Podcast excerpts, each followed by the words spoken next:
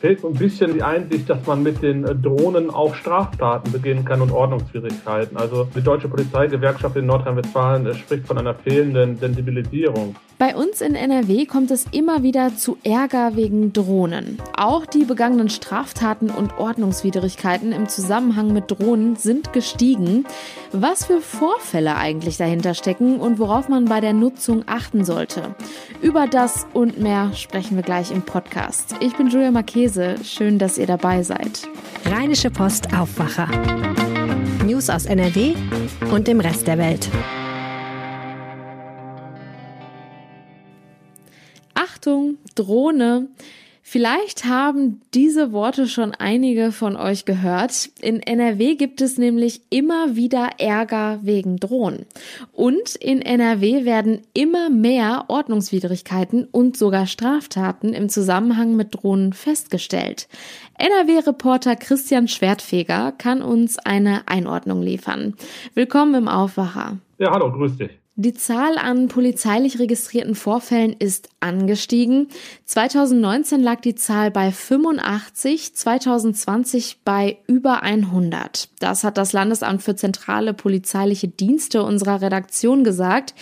Was für Vorfälle sind das denn dann überhaupt? Ja, äh, die Palette reicht von den ganz bekannten halt an Flughäfen wo Laien einfach die Drohnen steigen lassen und dort eventuell den Flugverkehr äh, behindern, bis hin halt, dass auch ähm, kleinere Kinder in der Nachbarschaft halt einfach die Drohne hochsteigen lassen und dann übers Nachbargrundstück fliegen lassen, ohne eine Genehmigung natürlich zu haben für den Überflug. Und dann beschweren sich schon die ein oder anderen Nachbarn darüber. Und das ist natürlich nicht erlaubt. Wie teuer wird denn sowas, wenn ich meine Drohne beim Nachbarn fliegen lasse und der sich dann beschwert? Wir sprechen hier von Ordnungswidrigkeiten und von Straftaten. Ne? Wenn wir bei solchen Sachen jetzt hier einmal beim Nachbarn sind, da sind wir im Bereich, wenn es denn zur Anzeige gebracht wird, vielleicht von dem Bußgeld ab 50 Euro aufwärts. Kommt natürlich auch der Wiederholungsfall hinzu. Am Flughafen kann das bis zu 50.000 Euro kosten. Wir kennen ja diesen Sound von Drohnen. Es ist so ein Surren wie so ein übergroßes Insekt. Klingt zum Teil gefährlich. Es ist im besten Fall ja aber einfach ein ja, technisches Spielzeug. Wie kommt es jetzt dazu, dass der Ärger mit den Drohnen vermeintlich zunimmt? Ja, die sind halt sehr verfügbar. Ne? Man kann sie quasi überall kaufen, im Internet bestellen. Es gibt da so gut wie irgendwie keine Beschränkungen eigentlich. Ne? Die sind auch relativ einfach zu bedienen. Vielleicht noch im Vergleich zu den Anfangsjahren, wo man sich schon ein bisschen mehr damit auseinandersetzen äh, musste, äh, wird es immer leichter. Und äh, das wird in Zukunft noch leichter werden. Und Experten gehen auch davon aus, dass es weiter zunehmen wird. Es fehlt so so ein bisschen halt also äh, die Einsicht, dass man mit den äh, Drohnen auch Straftaten begehen kann und Ordnungswidrigkeiten. Also die Deutsche Polizeigewerkschaft in Nordrhein-Westfalen äh, spricht von einer fehlenden Sensibilisierung. Und äh, das ist auch sicherlich richtig. Also die meisten Menschen sind nicht, die wollen keine Straftaten, keine Ordnungswidrigkeiten damit begehen, machen es aber trotzdem, weil sie einfach nicht wissen, was strafbar ist und was zu einer Ordnungswidrigkeit führen kann. Ne? Da hilft auch mehr Aufklärung sicherlich weiter. Du hattest am Anfang die Flughäfen und die Gefahren von Drohnen in der Nähe angesprochen. Das habe ich auch so von früheren Diskussionen zu Beginn des Drohnenbooms in Erinnerung. Inwiefern spielt das auch heute noch eine Rolle? Wir haben ja relativ viele Flughäfen in NRW. Das spielt nach wie vor eine Rolle. Es gibt immer wieder Vorkommnisse an Flughäfen, wo äh, Drohnen hochsteigen und natürlich ist das auch ein äh, Schreckensszenario, was äh, die Polizei und die Sicherheitsbehörden intern skizzieren, dass dadurch auch ein Anschlag, ein terroristischer Anschlag verübt werden kann durch eine Drohne, insbesondere an Flughäfen. Die Polizei hat dementsprechend auch aufgerüstet und eigene Einheiten gegründet, um solche Drohnenanschläge zu verhindern. Wir haben hier im Aufwacher jetzt also gehört, es gibt einige Straftaten und Ordnungswidrigkeiten mit Drohnen in NRW. Drohnen müssen zum Beispiel 100 Meter Abstand zu Krankenhäusern, Bundesfernstraßen und Industrieanlagen halten. Wenn ich jetzt vorhabe, mir eine Drohne zu kaufen, was brauche ich dann für Voraussetzungen? Ja, es äh, hängt viel vom Gewicht der Drohne ab. Ab 250 Gramm bräuchte man schon einen sogenannten Drohnenführerschein. Ne? Der ist relativ einfach und schnell gemacht. Auf der Seite des Luftfahrtbundesamts gibt es äh, entsprechende Trainings dafür und auch Tests und das ist auch äh, Pflicht. Wenn die Drohne schwer wird, richtig schwer, so ab fünf Kilogramm, da braucht man zusätzlich noch äh, eine sogenannte Aufstiegsgenehmigung. Auf der einen Seite muss die Polizei Vorfälle mit Drohnen aufklären, auf der anderen Seite nutzt die Polizei selbst auch Drohnen. Dazu gab es auch ein spezielles Pilotprojekt. Was wurde da gemacht? Drohnen sind ja erstmal, äh, dass wir hier keinen falschen Zungenschlag reinkriegen, kein Teufelszeug. Ne? Sind sehr nützlich. Man kennt sie in den Filmen, die schönen Aufnahmen von oben. Ich glaube, äh, so Drohnen sind kaum noch wegzudenken heutzutage. Und das macht sich die Polizei natürlich auch zunutze. Also wenn wir äh, über Tatorte sprechen, da können, wird die Polizei halt mittlerweile auch Drohnen hoch in die Luft jagen, um sich einen Panoramaüberblick zu verschaffen, den Tatort zu vermessen und um das mal richtig zu testen, hat die Polizei in Nordrhein-Westfalen und 16 ausgewählten Kreispolizeibehörden einen Piloten gestartet, also einen Testpilot, um zu gucken, ob das auch wirklich funktioniert in der Praxis. Und die sind zum Ergebnis gekommen, äh, das ist gut so. Und äh, so jetzt wird nach und nach bekommen die Polizeibehörden dann auch eine feste Drohne. Du sagtest, das Handling von Drohnen wird in Zukunft wahrscheinlich noch einfacher werden. Wird es dann in Zukunft auch noch andere Maßnahmen geben, damit es nicht zu Ordnungswidrigkeiten und Straftaten kommt, außer jetzt einem Führerschein?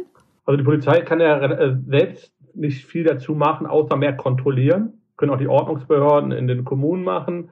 Was eventuell noch vielleicht hinzukommt, ist, dass man beim Kauf einer Drohne registriert wird. Das ist jetzt nicht in Planung, das kann man nicht sagen, aber das sind Forderungen, die gibt's von einigen Seiten, unter anderem aus Reihen der Polizei, der Polizeigewerkschaft. Das ist dann Sache der Politik, sowas dann umzusetzen. Ne? Und da würde bestimmt erstmal ordentlich drüber diskutiert werden, bevor es zu einer Entscheidung käme. Christian Schwertfeger zu den Drohnenvorfällen in NRW. Vielen Dank. Nicht zu Dank gemeinsam mit den Kolleginnen und Kollegen in der Pause etwas in der Kantine essen gehen. Das gehörte für viele von uns vor dem Homeoffice zum Arbeitsalltag. Seit Beginn der Pandemie sind die Kantinen nun aber ganz geschlossen gewesen oder nur unter Einschränkungen geöffnet. Mit Blick auf die gesunkenen Corona-Fallzahlen und der Lockerung der Maßnahmen ist natürlich jetzt eine Besserung in Sicht. Trotzdem wird das Homeoffice uns vermutlich zum Teil auch noch weiterhin begleiten. Wie geht es dann also weiter mit den Kantinen in NRW? Und gibt es vielleicht sogar schon Lösungen für das Problem? Darüber spreche ich jetzt mit RP-Wirtschaftsredakteur Florian Rinke. Hallo. Hallo. Florian, wie ist denn die aktuelle Situation der Kantinen? Ja, du hast es gerade schon gut beschrieben. Ne? Die Lage ist ganz unterschiedlich. Manche Kantinen sind geschlossen, andere unter Einschränkungen geöffnet. Ähm, manche bieten nur To-Go-Essen an und äh, ja, da ist natürlich so ein bisschen die Frage, wie geht's dann weiter in Zukunft, weil äh, du hast es auch gerade schon richtig gesagt, in vielen Betrieben wird ja auch in Zukunft eine deutlich weitere äh, ja, Homeoffice-Regelung gelten. Das heißt, viele Mitarbeiter werden auch in Zukunft einfach deutlich mehr Zeit im, äh, in den heimischen vier Wänden verbringen und dann eben nicht die Kantine besuchen können, wodurch natürlich da die ähm, Zahl der Essen deutlich sinken wird. Das würde natürlich für die Kantinen auch einiges verändern. Gibt es denn da schon Lösungen für, dass die ihren Betrieb aufrechterhalten können? Am Ende muss man das in jedem Einzelfall gucken. Ne? Also ich hatte mit Experten gesprochen und da sagten viele, dass sich gerade kleinere Betriebe dann in Zukunft wahrscheinlich einfach die Kantine nicht mehr leisten können äh, werden. Denn ähm, man muss ja sehen, eine Kantine ist schon jetzt in den meisten Fällen ein Zuschussgeschäft, damit die Preise halbwegs bezahlbar bleiben für die Mitarbeiter. Und ähm, ja, da wird es in Zukunft dann wahrscheinlich andere Lösungen geben. Also manche werden vielleicht einfach sagen, äh, dass sich die Mitarbeiter das Essen selber mitbringen sollen. Andere werden vielleicht auch auf Lösungen setzen, wie beispielsweise von äh, dem Leverkusener Unternehmen Mealmates, äh, mit denen ich gesprochen hatte. Die bieten so eine Kantine für alle an, die keine Kantine haben. Das heißt, die liefern warmes Essen pünktlich mittags und äh, die Mitarbeiter können sich das vorher wie in der Kantine in einem äh, Speiseplan aussuchen. Wenn man sich jetzt mal so manche Stellenanzeigen anschaut, dann sieht man schnell, dass auch viele mit einer guten Kantine und Essen zu günstigen Konditionen werben. Wird das künftig Folgen haben? Ja, das wird ist natürlich einmal so eine soziale Komponente, ne? Das, äh, wie du es am Anfang in deiner Einmoderation gesagt hast, ist äh, ja fördert den Austausch der Mitarbeiter, man unterhält sich, man ähm, hat so ein anderes Teamgefühl und das wird für Unternehmen, glaube ich, schon eine Herausforderung sein, dieses Gefühl irgendwie anders zu erzeugen, so dass es so einen Zusammenhalt in der Mitarbeiterschaft gibt. Aber auch ähm, ja auf der anderen Seite äh, ist es natürlich auch die Frage, wie geht's eigentlich weiter, wenn jetzt die Leute äh, dauerhaft oder zumindest überwiegende Zeit im Homeoffice verbringen? Aktuell wird das Essen in den Kantinen ähm, subventioniert und äh, ja oder auch mit so äh, mit so Gutscheinen oder sowas bezuschusst. Und das heißt, im äh, Homeoffice müsste es so eine Regelung ja auch geben. Und da gibt es bislang eigentlich fast gar keine Lösung für.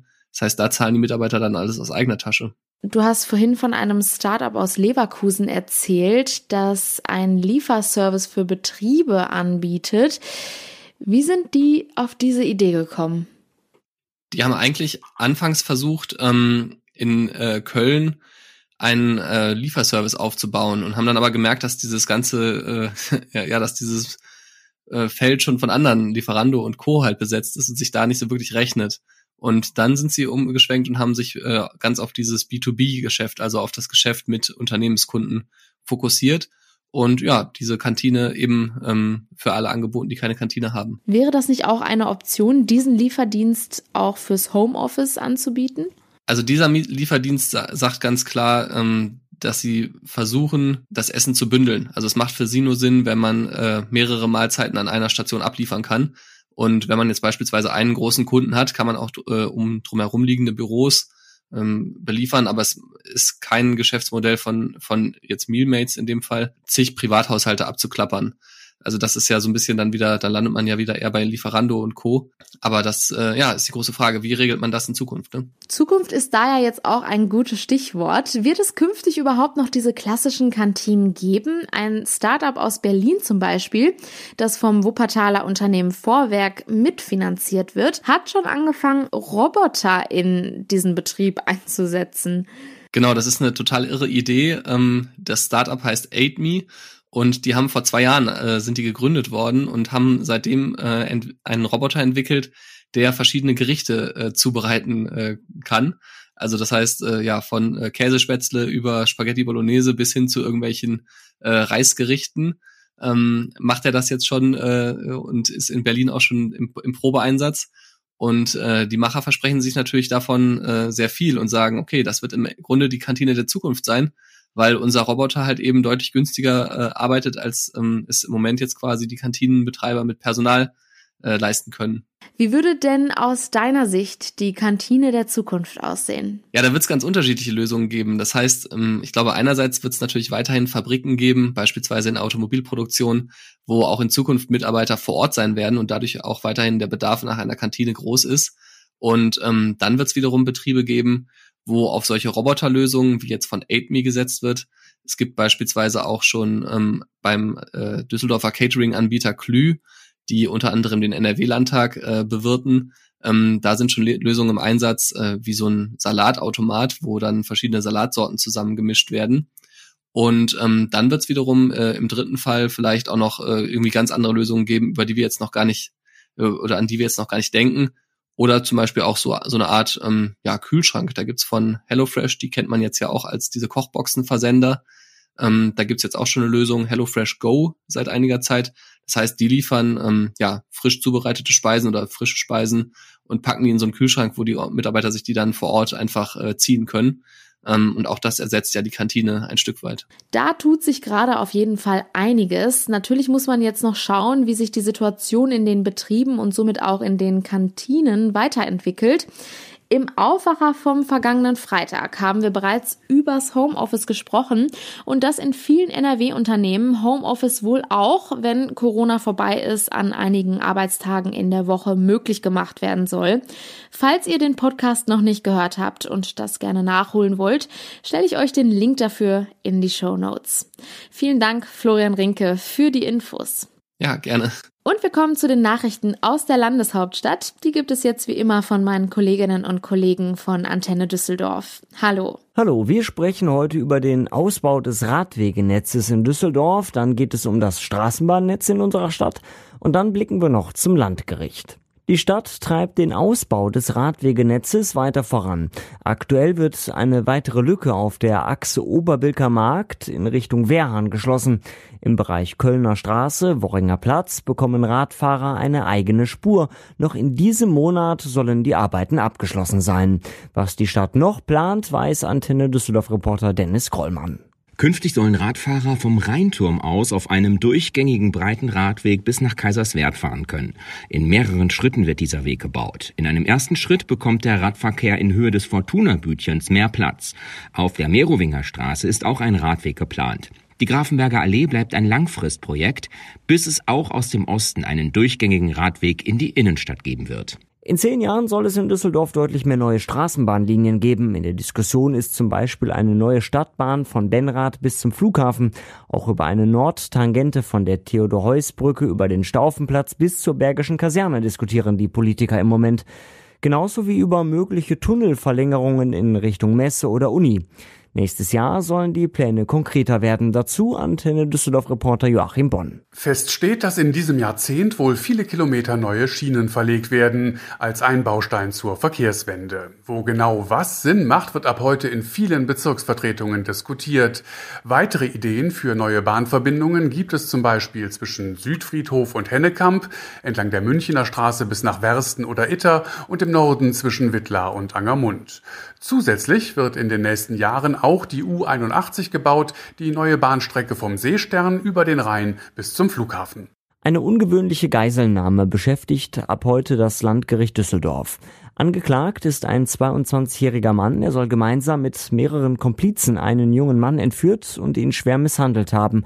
Marc Pesch hat Infos zum Prozessauftakt.